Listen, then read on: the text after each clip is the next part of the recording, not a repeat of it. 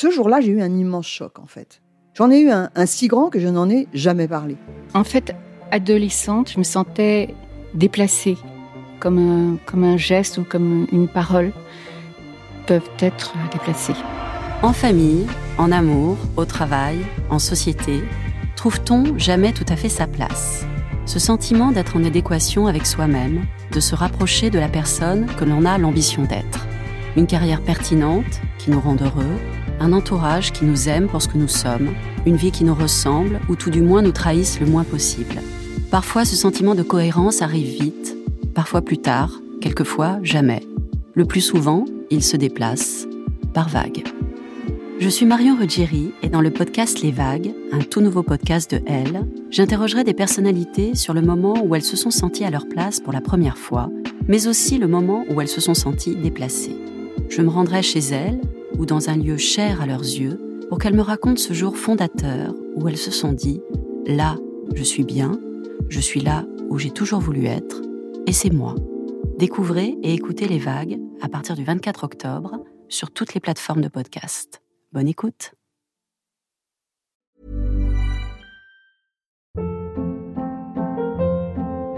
Hold up. What was that? Boring. No flavor. That was as bad as those leftovers you ate all week. Kiki Palmer here, and it's time to say hello to something fresh and guilt-free. Hello Fresh. Jazz up dinner with pecan-crusted chicken or garlic butter shrimp scampi. Now that's music to my mouth. Hello Fresh. Let's get this dinner party started. Discover all the delicious possibilities at hellofresh.com. Elle s'attable.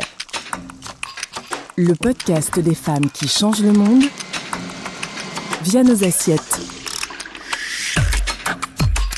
Depuis l'aube de l'humanité, les femmes nous nourrissent. Aujourd'hui encore, elles produisent plus de 70% de la nourriture consommée dans le monde et cuisinent la quasi-totalité des repas. Elles sont aussi nombreuses à s'investir pour une alimentation de meilleure qualité.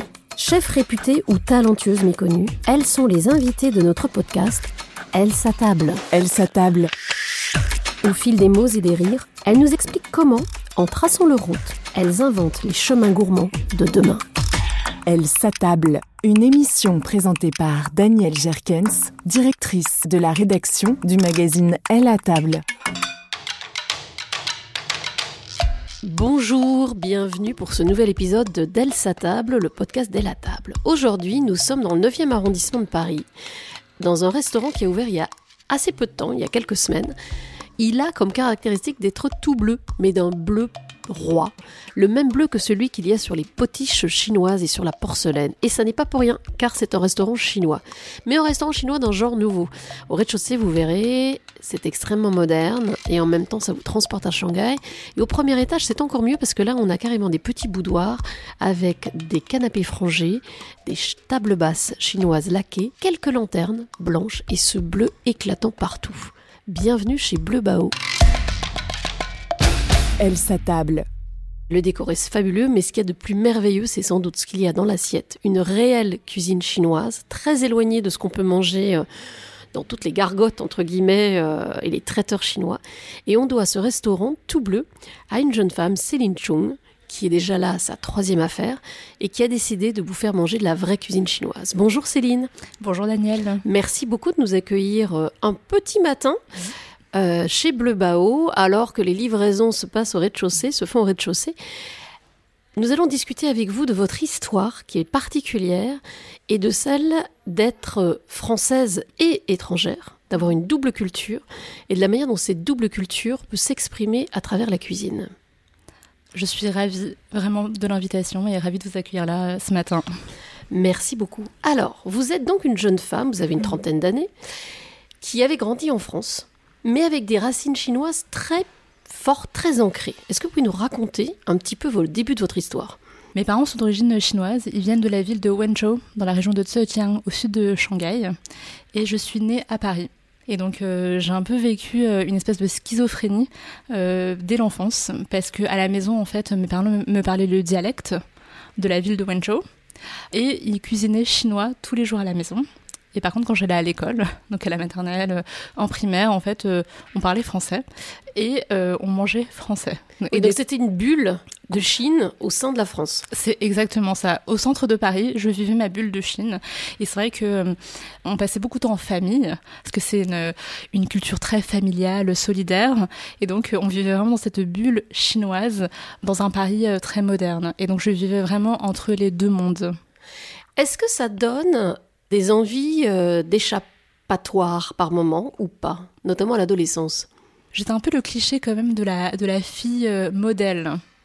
Donc je suis l'aînée de ma famille et en effet j'ai reçu euh, une éducation traditionnelle et assez stricte de la part de mes parents qui portaient sur moi tous leurs espoirs de réussite et aussi d'ascension sociale parce que voilà mon grand-père a fui la famine en Chine eux on, commençait en fait par une histoire de vie très difficile, à pas pouvoir manger comme ils le souhaitaient en fait. Et du comme beaucoup de Chinois, puisqu'on rappelle qu'il y a eu une très grande famine euh, qui a entraîné peut-être plus de 50 millions de morts, on ne sait pas. Et du coup, c'est vrai que cette histoire-là, en fait, c'est une histoire de, famille.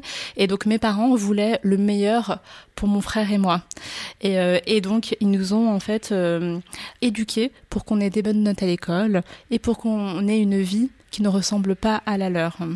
Alors vous, vous passez le bac et vous faites, comme beaucoup de jeunes Français calibrés, entre guillemets, pour la réussite, vous faites une école de commerce. Exactement. Avec l'idée déjà de ce qui allait venir derrière ou pas du tout? Je pense que j'ai toujours voulu euh, être indépendante et, libre.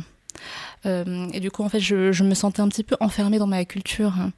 Euh, pendant mon adolescence, même pendant mes débuts d'école de commerce, parce que j'étais tiraillée entre euh, euh, être la fille que mes parents voulaient que je sois et mes envies personnelles qui commençaient en fait à, à, germer, à, germer en moi, exactement.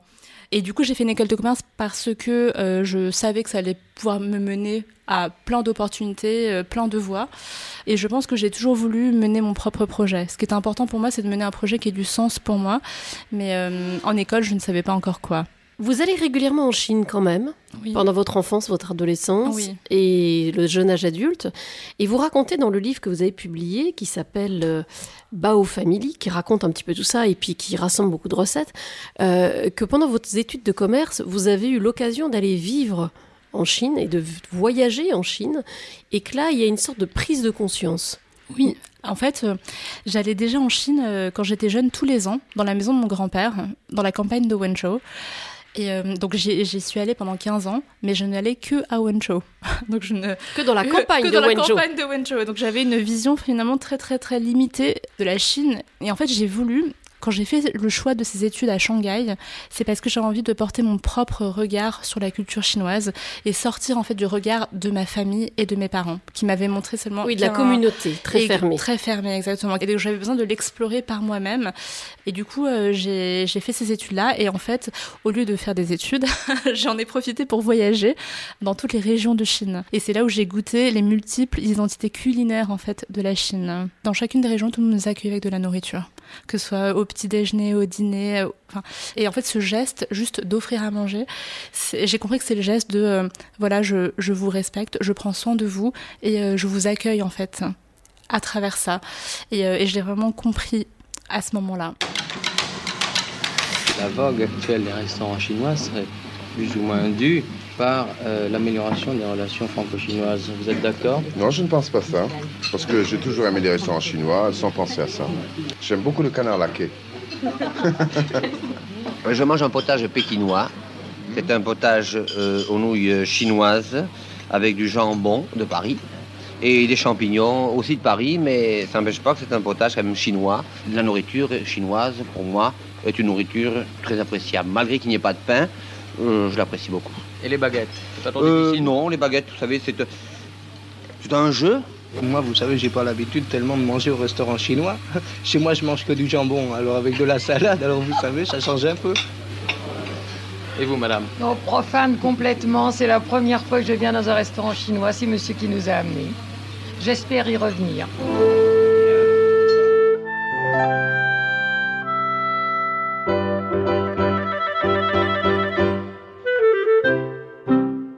Cuisine chinoise existe en France, enfin je mets des guillemets à la cuisine chinoise, existe en France depuis euh, assez longtemps, depuis le début du XXe siècle.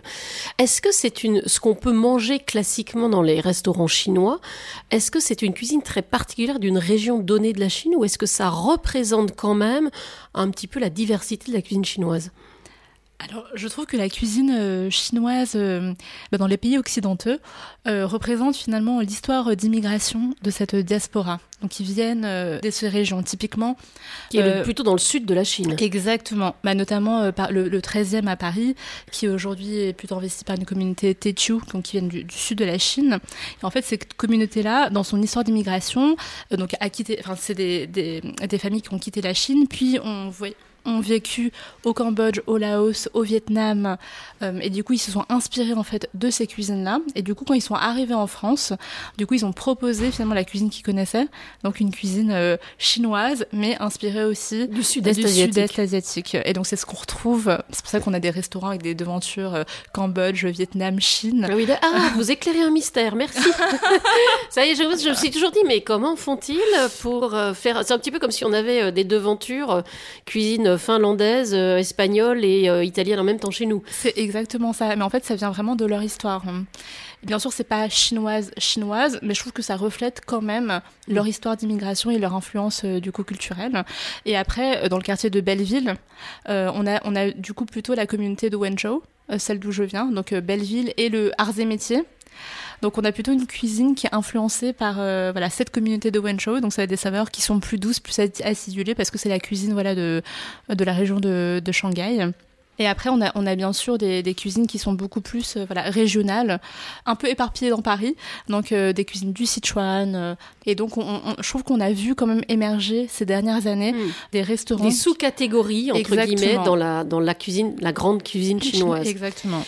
Ce qui est intéressant aussi avec la cuisine chinoise, c'est que c'est une cuisine comme la cuisine euh, française et la cuisine japonaise, qui est une cuisine extrêmement codifiée, extrêmement variée entre la cuisine de rue, entre guillemets, la cuisine de pauvre et la cuisine de cour. C'est une cuisine qui se mange euh, en fait à toute occasion. Dans, la rue, en takeaway, tout le temps, du matin au soir, tout le monde a quelque chose dans la main à manger.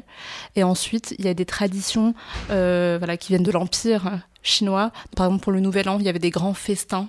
Et par exemple, on, on offrait des raviolis à manger à l'empereur. Et en fait, ces raviolis-là sont devenus un peu un signe de, voilà, de prospérité et que maintenant tout le monde fait à l'occasion du Nouvel An chinois en famille. Donc en fait, je veux participer à un Nouvel An chinois. Passion ravioli. Exactement. Vous revenez donc de votre séjour à Shanghai, étudiante. Vous revenez à Paris comme vous êtes une fille sage et obéissante et structurée, vous rentrez en cabinet, en conseil, en cabinet de conseil. Exactement. Vous êtes heureuse? Alors, pas du tout. je savais que je voulais entreprendre. Donc, à la sortie de l'école de commerce, je savais que je voulais entreprendre un jour un projet. Par contre, je n'avais pas encore les idées et pas encore les épaules. Je me sentais pas encore euh, voilà, le courage de me lancer à ce moment-là. Et donc, j'ai fait du conseil pour apprendre. Par contre, je me suis euh, complètement ennuyée à travailler pour des entreprises du CAC 40 françaises. Et du coup, je me suis sentie... Euh, vraiment, je dépérissais je ne vibrais pas pour ces projets et moi j'avais vraiment besoin d'être passionnée parce que je fais, je suis quelqu'un de passionné. Céline Chung, comment fait-on à ce moment-là, quand on a cette histoire, ce poids familial, ces attentes, pour tout à coup envoyer tout bouler d'une certaine façon et lancer sa propre affaire? Ça a été un an finalement de réflexion. Je savais que je voulais entreprendre et du coup, je commençais à noter toutes mes idées sur un carnet. Et euh, toutes mes idées étaient autour de la cuisine.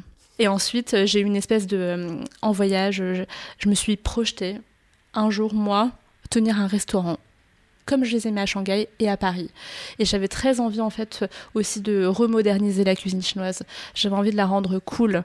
J'avais envie que qu'on se dise je vais aller dans un endroit super sympa, super cool, je vais emmener mes amis, je veux... et je voulais qu'on puisse dire on va dans un restaurant chinois parce qu'en fait ça, sera hyper bon. Et ça sera hyper bon et ça sera hyper beau. Casser les clichés en fait. Exactement. Et ça je le portais en moi parce que voilà, je, je trouve que c'est une cuisine qui est savoureuse, complexe et elle mérite en fait qu'on la connaisse euh, à sa juste valeur et, et qu'on lui rende un peu sa, sa, beauté.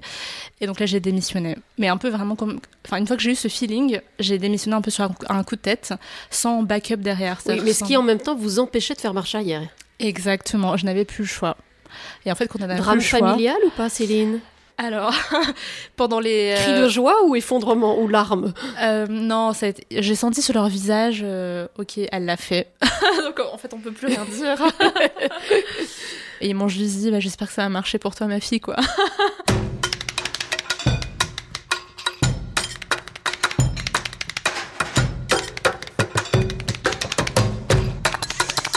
Elle s'attable. Alors, ce qui est intéressant aussi, Céline Chung, c'est que dans ce projet, d'abord, vous avez fait des restaurants à identité très forte, notamment graphique, mise en scène, mais vous n'êtes pas toute seule non plus dans ce projet. Vous avez trouvé un partenaire. Exactement. Alors, est-ce que vous faites partie de cette génération Est-ce que vous êtes une bonne représentante de cette génération qui aime l'idée de la collaboration, du Ah partage?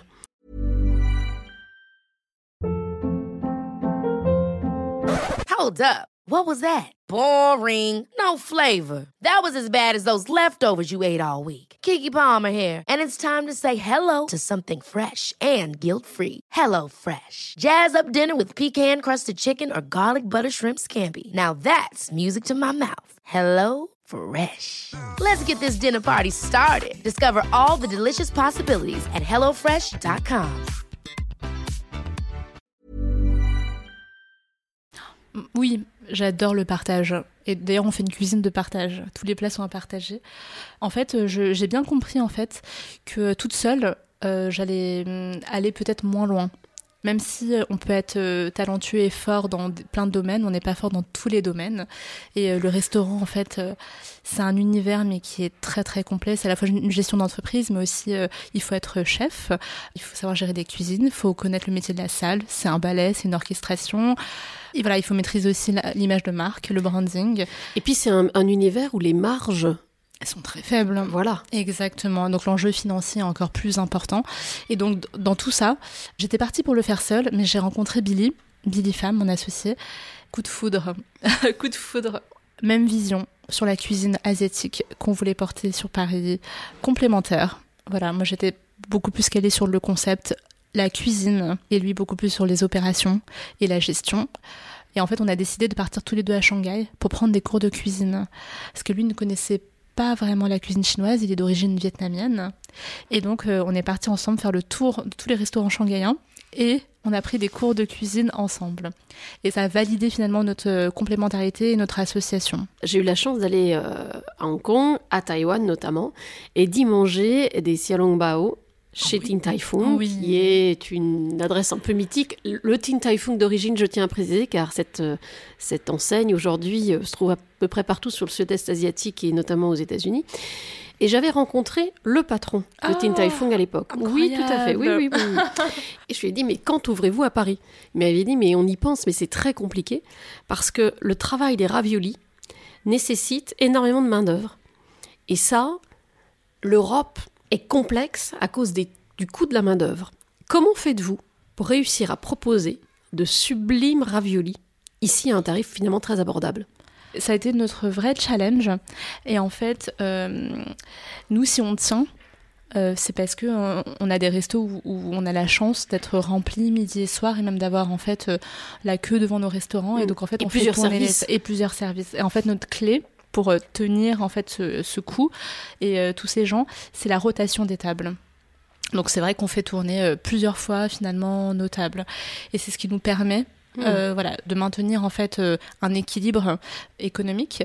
Mais c'est sûr que par rapport à tous mes autres euh, confrères restaurateurs, je n'ai pas du tout, j'ai un coût salarial qui est beaucoup plus élevé. Et donc c'est même très compliqué à justifier auprès des banquiers parce qu'en effet on est beaucoup plus élevé que, que tout le monde. Alors, on va en venir au cœur de l'affaire. Que mange-t-on chez la Bao Family? Alors, Alors moi j'y suis venue plusieurs fois, donc alors, je vous raconte. hein. Des paniers vapeur avec donc ces, ces bouchées vapeur minutes, dont certaines les fameux Xiaolongbao, dans lesquelles il y a une sorte de bouillon, c'est absolument divin. Un petit peu de légumes. Alors il y a euh, une salade, une excellente salade de concombres, des aubergines sautées, euh, alors frites sautées, exactement. un mélange des deux, euh, un petit peu caramélisé Oui. et pimenté. Une poitrine, alors quand on aime le gras comme moi, on se régale. La- une poitrine de porc longuement mijotée qui est servie avec un bouillon. Il y a des, des recettes qu'on ne trouve pas forcément classiquement dans la cuisine, en tout cas dans ce qu'on est habitué à manger dans les restaurants chinois en France. Oui. Et une carte assez courte aussi. La carte courte, c'est vraiment pour euh, valoriser nos produits et, euh, et être sûr qu'en fait chaque assiette euh, va sortir avec la meilleure des qualités. Donc ça, c'était un, un vrai choix. Et après, moi, ce que j'ai envie de proposer en tout cas dans nos cartes, c'est de faire découvrir les classiques de la cuisine chinoise et montrer que c'est une cuisine en fait du quotidien. Et c'est pour ça qu'on est rentré en fait par les bao. Parce que c'est un petit peu un plat qui est in- intemporel. Et surtout, le xiaolong pao, c'est le produit, un produit qui est hyper complexe. Parce qu'il faut un équilibre euh, incroyable entre la pâte, la farce et le bouillon. Et c'est cet équilibre-là qui fait un peu la magie euh, quand on l'a en bouche. Parce que ça explose et puis on est, on est étonné. Et euh, il y a un mélange de textures euh, qui est hyper intéressant. Et du coup, je voulais à la fois euh, voilà, avoir cette. Euh, une proposition de panier vapeur assez large avec un produit hyper bien, euh, hyper bien réalisé et comme en Chine du coup plein de plats à partager mais du coup des classiques, nouilles sautées, riz sauté, légumes sautés et, et bien sûr des plats signatures, des belles pièces de viande parce que finalement la cuisine chinoise c'est aussi plein de méthodes de cuisson différentes et je voulais, je voulais aussi montrer la variété en fait Des des savoir-faire. saveurs et des savoir-faire. Vous avez trois restaurants aujourd'hui dans la Bao Family. Petit Oui. Bao, Oui. Gros Bao et Bleu Bao. Oui. Ce qui est assez intéressant aussi, c'est que chacun de ces établissements est très différent. Alors, on y retrouve des constantes, Oui. un super service, quelque chose d'assez cool, euh, des cartes euh, formidables, des plats pas toujours les mêmes d'ailleurs, Oui. et merveilleusement réalisés. Et il y a une caractéristique que je trouve absolument formidable et qui moi correspond à 200% à l'époque, c'est le style. Chaque restaurant a un style très fort, et notamment je pense à Gros Bao et Bleu Bao. Gros Bao qui est rouge Oui. et Bleu Bao qui est bleu. Oui. Est-ce que ça, ça faisait partie de votre concept dès le départ, Céline Chung Pour moi, un restaurant, c'est un univers euh, complet. Bien sûr, euh, ce qu'il y a dans l'assiette, euh, c'est notre cuisine, c'est ce qu'on propose, mais euh, tout autour est tout aussi important parce qu'on a envie de s'y sentir bien. Et surtout, je voulais faire voyager les gens. Je voulais faire voyager les gens dans un espace-temps entre Paris et Shanghai. Et du coup, pour ce voyage, il fallait bien sûr que la décoration, le design, en fait, prennent partie intégrante de l'expérience. Et du coup, je voulais construire des univers marqués très forts. Et du coup, j'ai choisi des couleurs assez emblématiques chinoises. Donc le rouge de Gros Bao, c'est le rouge qu'on peut retrouver dans les temples en Chine. Le bleu de Bleu C'est le bleu de la porcelaine. Et, euh, et du coup, j'aime bien tirer la couleur jusqu'au bout. Donc à Gros Bao, on retrouve quand même un univers beaucoup plus urbain, beaucoup plus street, beaucoup plus euh, cantine, et inspiré des cantines hongkongaises. D'ailleurs, les lampes, on les a achetées à Hong Kong, les tables, on les a achetées à Hong Kong. Je précise quelques centaines de lampes. Oui, les 200 lampes au plafond. Et, euh, et apporter le côté très design dans l'air du temps à ces éléments qui rappellent euh, la tradition chinoise. En quoi être une femme? Est-il, d'après votre expérience, Céline Chung, particulier dans l'aventure que vous avez menée?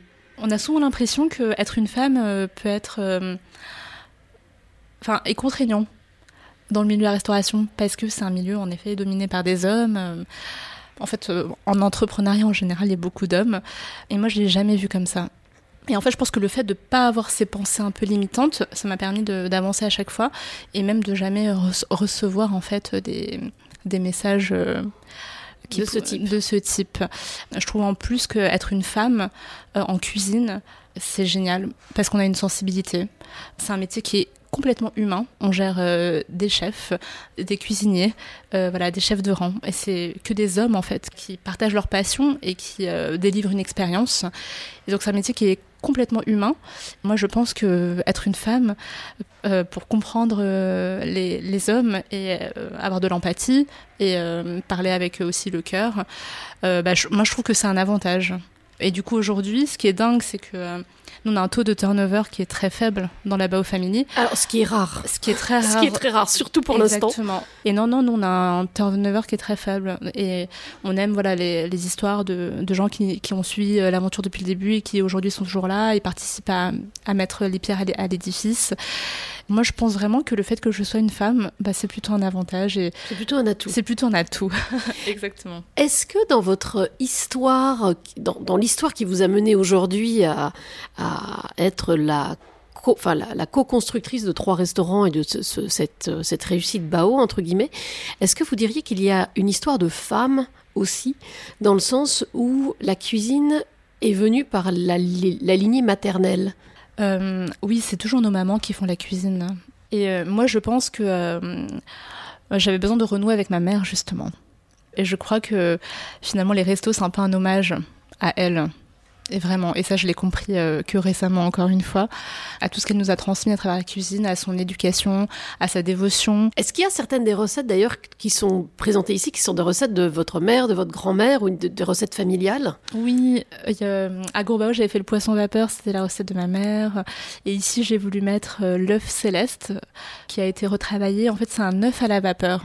Et ma mère me faisait toujours cet œuf à la vapeur accompagné d'un riz et une sauce soja quand j'étais malade. c'est le plat réconfort par excellence. Le doudou. Le doudou, exactement. Et ici, j'ai voulu euh, bah, remettre un plat euh, de maison, mais le sublimer, donc euh, avec un dressage, voilà, des légumes de saison et une sauce un peu plus travaillée. À travers ça, je peux aussi rendre hommage finalement à la cuisine qu'elle nous faisait. Quels sont les projets à venir? Parce que j'imagine que quand on est entrepreneur dans l'âme, comme vous l'êtes Céline Chung, il est difficile d'envisager de s'arrêter. En effet, on a, on a des projets à venir. À très très court terme, euh, on va faire un pop-up à Marseille, euh, fin avril, donc euh, pour le printemps. Ensuite, on a un autre projet, une nouvelle couleur. vous avez l'info en exclusivité. Mondial. À Paris toujours À Paris toujours, qui va arriver. voilà. Et alors ça, c'est prévu pour la fin de l'année? Oui, voilà. Exactement. Donc c'est prévu pour 2022. Euh, et, après, c'est vrai que je suis euh, au-delà de, je pense, euh, mon âme entrepreneuriale. Je pense que je suis plutôt une âme créative. Et moi, ce qui me plaît, c'est de créer des choses qui n'existent pas. Et ça, je ne sais pas encore. Donc je sais que ça va venir. ça va venir dans le temps. Et je ne sais pas encore. Le livre que vous avez publié aux éditions Hachette, qui s'intitule donc Bao Family, la cuisine chinoise, entre tradition et modernité, qui est paru il y a assez peu de temps, donne une, de mémoire, il y a 70, 80 recettes. 80 recettes, exactement. 80 recettes qui vont du wonton frit à la crevette, à la soupe porc et maïs, gâteau de radis et autres. Alors ça y est, là je suis prise. Charcio Bao Oui. Bon, je prononcerai très mal, mais voilà. Euh, l'idée, c'était de poursuivre cette expérience, de poursuivre cette... Euh, comment dire Presque une forme de révélation de ce qu'est le réel de la cuisine chinoise En fait, euh, j'avais, moi j'avais très envie de démocratiser la cuisine chinoise. Donc on le fait à travers nos restaurants et je trouve ça génial de pouvoir le faire en plus à la maison. Et sortir aussi des frontières de Paris, parce que pour l'instant nos restos sont, sont, à Paris. Euh, Même si Marseille bientôt. exactement. Et euh, j'avais envie de faire découvrir la, la vraie cuisine chinoise dans tous les foyers finalement. Euh, et, que chacun puisse avoir euh, sa propre image aussi de cette cuisine-là qui est très très loin de ce qu'on peut retrouver finalement dans les, bah, dans les traiteurs ou dans, dans les restos qu'ils ont l'habitude de, faire. Est-ce que vous diriez, Céline Chung, que vous êtes une représentante de la nouvelle génération des restaurateurs chinois? Oui, je pense que euh, en effet, nos restos en tout cas incarnent un peu cette nouvelle cuisine chinoise. Et ce que j'aime bien, c'est que moi, j'ai pas envie de la dénaturer. C'est pour ça qu'on prend des recettes authentiques, traditionnelles, mais qu'on les hum, modernise et qu'on les met à l'air euh, du temps. Vous les interprétez On les un interprète tout un tout petit peu. Mais euh, ce qui est important pour moi, c'est de, que les gens comprennent les classiques et vraiment l'essence de la, de, la, de la cuisine. Donc à la, fois, à la fois, c'est à la fois c'est nouveau, mais, euh, mais à la fois on rend hommage à la tradition. Dernière question qu'on pose quasiment à toutes nos interviewées. Est-ce que vous pensez que les femmes peuvent changer le monde à travers les assiettes? Ah oui, c'est un beau rêve. Les femmes mettent tout d'elles en fait dans les assiettes quand elles cuisinent. Et donc euh, je pense qu'il y a beaucoup de messages, beaucoup de messages et beaucoup d'émotions qui passent par les assiettes et, et je pense que et puis et puis la cuisine c'est aussi politique dans le choix des produits qu'on va mettre, dans le choix des personnes avec qui on va travailler. Donc euh, c'est des choix en fait qui se passent dans les assiettes et du coup elles diffusent des des choses à travers ça. C'est ce qu'on appelle du soft power. Exactement. Merci infiniment Céline Chung pour cette leçon de food power, d'empowerment. Bref, je parle pas du tout à la française là. Euh, en tout cas, merci de nous avoir raconté votre histoire. Merci de nous avoir fait partager un peu ce qu'est l'aventure Bao pour ce nouvel épisode d'Elle sa table. N'hésitez pas à le partager, le commenter, le liker. Et nous vous donnons rendez-vous bientôt pour un nouvel épisode. Elle s'attable. Le podcast des femmes qui changent le monde via nos assiettes.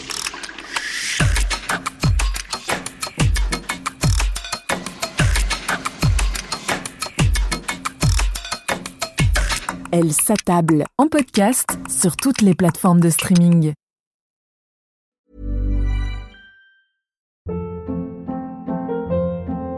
Hold up. What was that? Boring. No flavor. That was as bad as those leftovers you ate all week. Kiki Palmer here, and it's time to say hello to something fresh and guilt-free. Hello Fresh. Jazz up dinner with pecan-crusted chicken or garlic butter shrimp scampi. Now that's music to my mouth. Hello Fresh. Let's get this dinner party started. Discover all the delicious possibilities at hellofresh.com. When you make decisions for your company, you look for the no-brainers. And if you have a lot of mailing to do, stamps.com is the ultimate no-brainer. It streamlines your processes to make your business more efficient, which makes you less busy. Mail checks, invoices, legal documents, and everything you need to keep your business running with stamps.com. Seamlessly connect with every major marketplace and shopping cart. Schedule package pickups and see your cheapest and fastest shipping options from different carriers with rates up to 89% off USPS and UPS rates. And with the stamps.com mobile app, you can take care of mailing and shipping wherever you are. Make the same no-brainer decision as over 1 million other businesses with stamps.com. Sign up with code program for a 4-week trial plus free postage and a free digital scale. No long-term commitments or contracts. That's stamps.com. Code program.